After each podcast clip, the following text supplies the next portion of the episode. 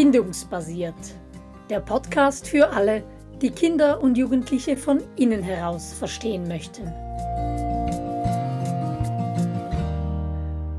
Hochsensible und hypersensitive Kinder begleiten, so heißt unsere aktuelle Podcast-Serie.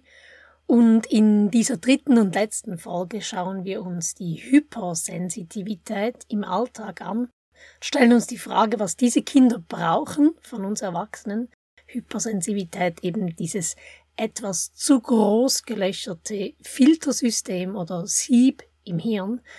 Und Angela, wenn wir da eintauchen in dieses Feld, das ist ein ziemlich großes Feld. Ziemlich sehr groß, würde ich sagen. Und das möchten wir auch gleich am Anfang betonen. Dieses Feld oder dieses Spektrum ist riesig und wir können niemals in einer Podcast-Folge das alles abdecken oder erarbeiten. Wir möchten einfach ein bisschen einen Überblick geben, ein, ein Gefühl verschaffen für diese hypersensitiven Kinder und im vollen Bewusstsein, dass man da noch sehr, sehr viel tiefer einsteigen könnte.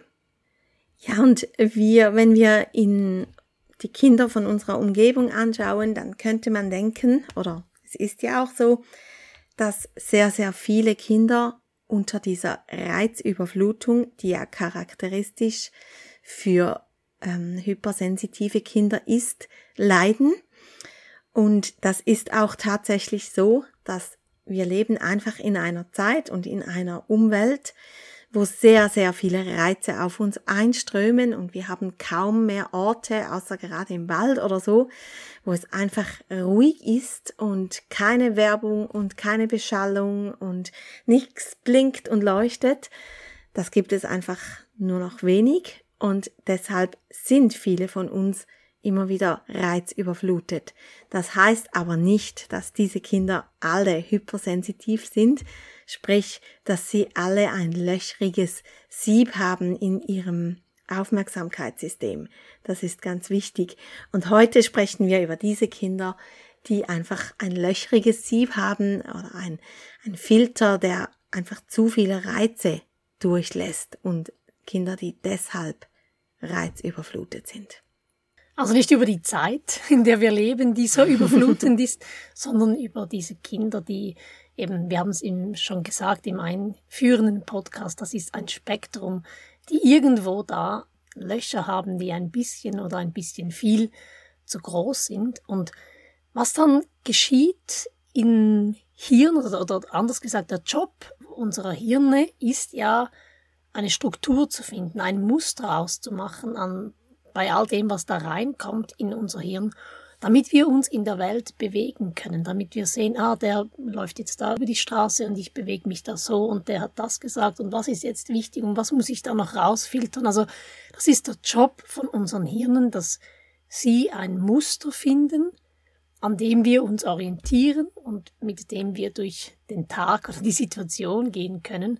Und für hypersensitive Kinder ist es wahnsinnig schwierig, so ein Muster auszumachen in diesem Lärm, in dieser Überflutung an Reizen. Und das führt dazu, dass sie dauernd oder daueralarmiert sind und dass sie dauerfrustriert sind. Ja, und das ist das, was wir dann zu spüren bekommen, dass man das Gefühl hat, auch ein Stück weit, sein Kind fühlt sich nie wohl, oder wirkt selten glücklich, ist irgendwie immer irgendetwas passt nicht, ist nicht gut und das ist einfach auch streng für die Begleitpersonen im Alltag. Das zu begleiten, das ist eine, eine herausfordernde und anstrengende mhm. Aufgabe. Einfach mal für alle Eltern, die mit solchen Kindern unterwegs sind, wollen wir das einfach sagen, das ist keine leichte Aufgabe. Ja. Wir haben es vorhin auch schon im Gespräch gesagt. Hochsensible Kinder begleiten erscheint mhm. uns einfacher wie hypersensitive Kinder Absolut. begleiten.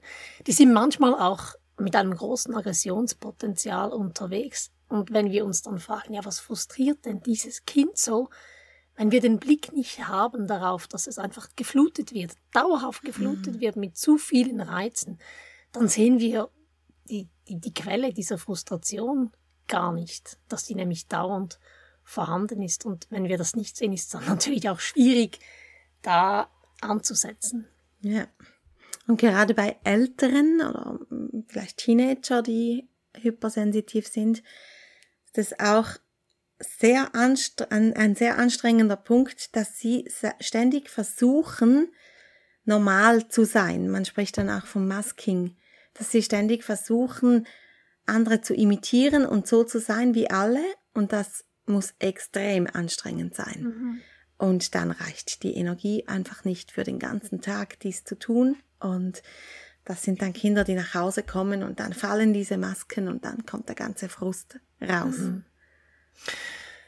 Ja, und wenn wir uns in solche Kinder reinversetzen, die eben zu viel aufnehmen und die schwer priorisieren oder, oder ausblenden können, dann sehen wir, dass diese Kinder Signale nicht erkennen, ganz oft nonverbale Signale nicht erkennen, Gesichter nicht lesen können, an, den Kontext nicht, nicht mit einbeziehen können, was für uns eigentlich längst klar wäre, dass man das in dieser Situation anders handhabt.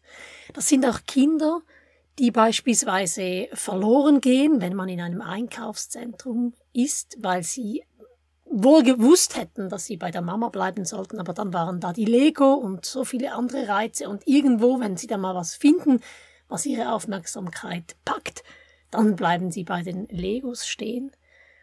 Es ist für diese Kinder auch schwierig, sich in Raum und Zeit zu bewegen, also zu wissen, wenn ich mich so bewege, wo schlage ich an, treffe ich jemand anderen, wo sind meine Grenzen, einfach weil da zu viele Reize sind, die verarbeitet werden müssen und dasselbe auch mit der Zeit, ein Gefühl für die Zeit zu entwickeln. Wir haben gesagt, noch eine Viertelstunde. Ja, was heißt denn das jetzt Viertelstunde? Ein Gefühl zu entwickeln ist wahnsinnig schwierig für diese Kinder. Absolut. Und du hast vorher erwähnt, wenn sie dann irgendwo gefesselt sind, dann hacken sie sich da fest. Und das ist ja so eine ganz typische Eigenschaft für diese Kinder, dass sie auch ihre so Spezialinteresse haben, Interessen haben, wo sie sich wirklich so festhaken und dann alles über ein Thema wissen.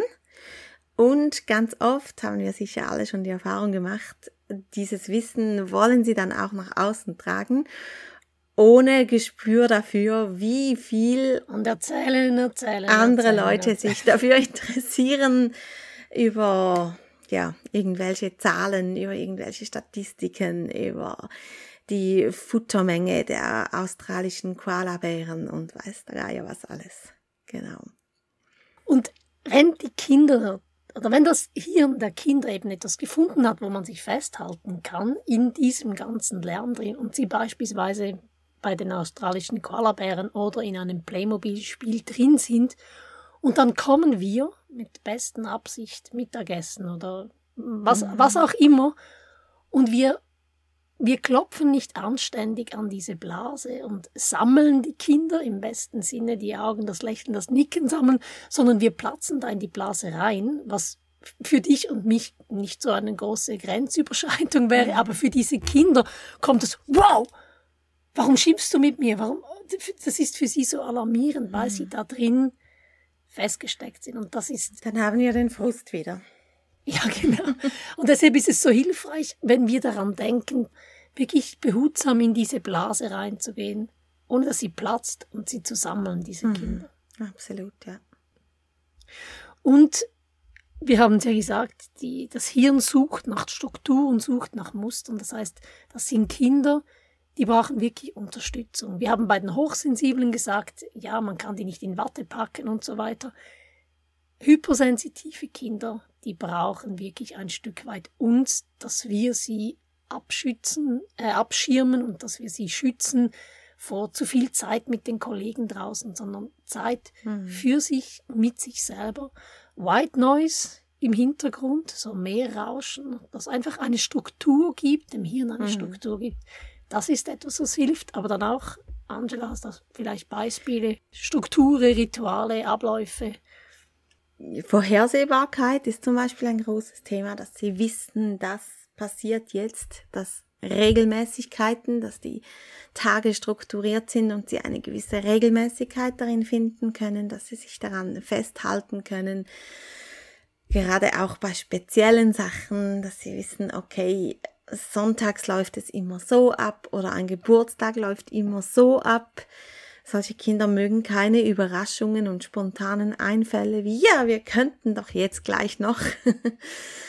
ähm, und du hast vorhin das Schützen gesagt und sie auch schützen vor zu viel Außenkontakt und so weiter. Und da finde ich einfach noch ganz wichtig, das brauchen sie noch relativ lange, bis sie wirklich selber wahrnehmen können, wo sind meine Grenzen, wie viel kann ich und wo wird es zu viel, das dauert weit in die Pubertät hinein. Also da brauchen Sie wirklich noch lange unsere Hilfe und Unterstützung, weil dieses Spüren einfach noch schwierig ist. Mhm.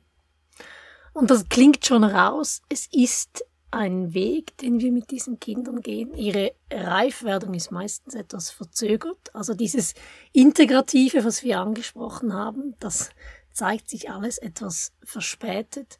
Es ist auch eine Riesen-Challenge für diese Kinder, natürlich je nachdem, wo man auf dem Spektrum ist, aber für diese Kinder mit dem eigenen Hirn, mit dem eigenen, der eigenen Art der Wahrnehmungs- und Reizverarbeitung umgehen lernen zu können und dass wir sie hier begleiten und ihnen das ein Bewusstsein, eine Beziehung schaffen zu ihrer ganz eigenen Struktur. Das ist sehr wichtig, aber auch das wieder nicht mit Vierjährigen irgendwann ab acht aufwärts genau. frühestens genau. das einführen. Ja. ja, genau. Und was ich glaube, braucht es auch von unserer Seite her, ist ganz viel Verständnis. Wir haben jetzt gesagt, diese Kinder, die ähm, sind teilweise stur, wenn sie irgendwo drin sind etc. Aber sie haben auch die Tendenz, dass sie sich eben, weil sie die Wahrnehmung nicht ausblenden können, dass sie ihre Gefühle betäuben und das führt dann zu wenig Empathie auch für sich selber. Oder es führt auch dazu, dass sie eine Tendenz haben, die Beziehung abzubrechen und auf Rückzug mhm. gehen. Es ist mir zu mhm. viel, und dann sind wir Eltern diejenigen, die einen Fehler gemacht haben und raus müssen. Das hat eigentlich gar nichts mit uns zu tun. Es ist einfach ihre Art, wie sie sich panzern können, schützen können, also mit bester Absicht vor dieser Reizüberflutung. Und das braucht einiges an Verständnis von Seiten von uns Großen. Absolut, du hast die Empathie angesprochen und das ist tatsächlich ja ein großes Thema. Das sehe ich auch in der Beratung immer wieder das ist enorm schwierig. Und es gibt, gibt Menschen auf dem Spektrum, die drücken das auch so aus und sagen, ich kann das nicht. Ich kann nicht in andere hineinfühlen. Es geht einfach nicht. Ich weiß doch nicht, wie die sich fühlen sollen. Ist mir vielleicht auch egal oder ist mir nicht so wichtig. Warum sollte ich das? Und das ist dann natürlich fürs Außen, für die Leute rundherum dementsprechend auch schwierig, damit umzugehen, wenn sie wirklich keine Empathie zeigen oder solche Situationen wie die Mama hat Kopfschmerzen und das eine Kind, die das merkt schon, oh, der Mama geht's nicht gut, bevor es die Mama überhaupt selber gemerkt hat. und das andere Kind, da hat man vielleicht buchstäblich das Gefühl, hey, ich könnte am Boden liegen und sterben und sie wird's nicht merken. Mhm. Und so, so ein Kind auf dem Spektrum kann dann wirklich sagen, ja, du musst es mir halt sagen ich weiß doch nicht, ich sehe doch nicht in deinen Kopf rein mhm. und spürt und fühlt all diese Signale, die andere Kinder automatisch wahrnehmen, überhaupt nicht. Mhm. Und da müssen wir ihnen auch helfen, indem wir es in Worte fassen und sagen, hey, schau, ich habe Kopfweh, kannst du bitte mhm. leiser sein oder was auch immer. Da geht dann vieles über das Verbale, dass sie das ja. Wort wörtlich nehmen. Und da hinein geht auch, dass diese Kinder mangels dieser Gefühlswahrnehmung dann versuchen, Situationen mit dem Verstand einzuschätzen. Aha, ja. also okay, das dauert dann auch länger, bis wir eine Antwort kriegen, ähm, mhm. weil das muss jetzt erst mal durch. Okay, da redet wer mit mir? Ja, wer redet denn mit mir? Was hat sie jetzt schon wieder gesagt? Wie denke ich darüber? Und bis wir eine Antwort haben, ist das soziale Setting schon viel weiter mhm. und es wirkt ja. ähm, komisch oder deplatziert. Und darunter leiden auch gerade Teenager dann sehr ja. oft, dass sie sagen, ich, ich kann gar nicht in einem Gespräch mithalten, weil bis ich weiß, was ich sagen will, sind die schon beim nächsten Thema und dann habe ich das wieder verpasst und das ist enorm anstrengend auch. Mhm. Ja. Und das, was du vorher beschrieben hast, dieses ähm, kognitive Verarbeiten und dieses kognitive, wenn das, dann das, das ist natürlich auch sehr fehleranfällig. Ja. Weil eben nicht immer ist, wenn das, dann das, oder? Und da kommt dann auch das Thema Ironie und Sarkasmus rein, das für Kinder, hypersensitive Kinder oft sehr schwer ist zu verstehen. Mhm. Die sagt jetzt etwas, aber sie sagt es mit einem bestimmten Unterton, also bedeutet es eben das Gegenteil. Mhm. Das ist eigentlich Ironie, oder? Für uns völlig logisch, für solche Kinder total verwirrend. Also wenn wir im Spaß sagen, ja natürlich schauen wir heute Abend noch Film und essen Schokolade dazu und was weiß ich was, ja. dann ist es durchaus möglich, dass dieses Kind findet, aber du hast doch gesagt. Und mhm. Mhm. ja, ich glaube auch bei, oder noch viel mehr als bei Hochsensiblen, finde ich, ist es wichtig, dass wir ein Verständnis haben dafür, wie das im Innern unserer Kinder prozessiert wird. Und wenn ich nochmals versuche, das so auf den Punkt zu bringen, wo wir überall vorbeigekommen sind, dann haben wir gesagt, unsere Umgebung ist überflutend, Punkt eins. Also sind nicht alle Kinder, die zu viele Reize aufnehmen, mhm. sind hypersensitiv. Wir leben in einer hyperaktiven Welt. Oh ja. Gleichzeitig diese Kinder, die eben große Löcher im Filter oder im Sieb drin haben, die sind daueralarmiert, die sind dauerfrustriert, weil ihr Hirn in diesem Lärm drin von all diesen Reizen nur schwer eine Struktur oder ein Muster erkennen kann. Das heißt, mit diesem Alarm, mit dieser Frustration müssen auch wir Erwachsene dann umgehen. Mhm. Sie versuchen, sich selber Strukturen zu geben, ähm, indem sie beispielsweise schwarz-weiß denken, mit Perfektionismus oder Tricks, die Sturheit, wenn sie dann auch mal wo drin sind. Und das braucht von uns Verständnis zum einen und zum anderen, dass wir aber auch vieles vorgeben, genau vorgeben und uns dann auch daran halten. Und Angela, was haben wir noch gesagt, was wichtig ist? Dass wir sie schützen vor Reizüberflutung, und abschirmen. Genau. Und was mir einfach noch auf dem Herzen ist, dass wir als Eltern uns einfach bewusst sind, das ist eine Mammutaufgabe und wir können und müssen sie auch nicht perfekt machen. Manchmal gibt es Situationen, die können wir nicht, da können wir nicht schützen, da müssen sie einfach durch. Und das ist auch in Ordnung so. Und das Schlüsselwort für uns als Eltern, wo wir solche Kinder begleiten, ist sicher auch Selbstfürsorge. Denn sie brauchen uns lange, nicht nur ein paar Tage, sondern Jahre. Und wir müssen gut zu uns selber schauen. Ein wunderschönes Schlussblatt bei Ihnen. ich danke dir herzlich für das Gespräch, Angela. Und danke freue mich auch. dann auf eine weitere Serie mit dir. Bis bald. Tschüss. Tschüss.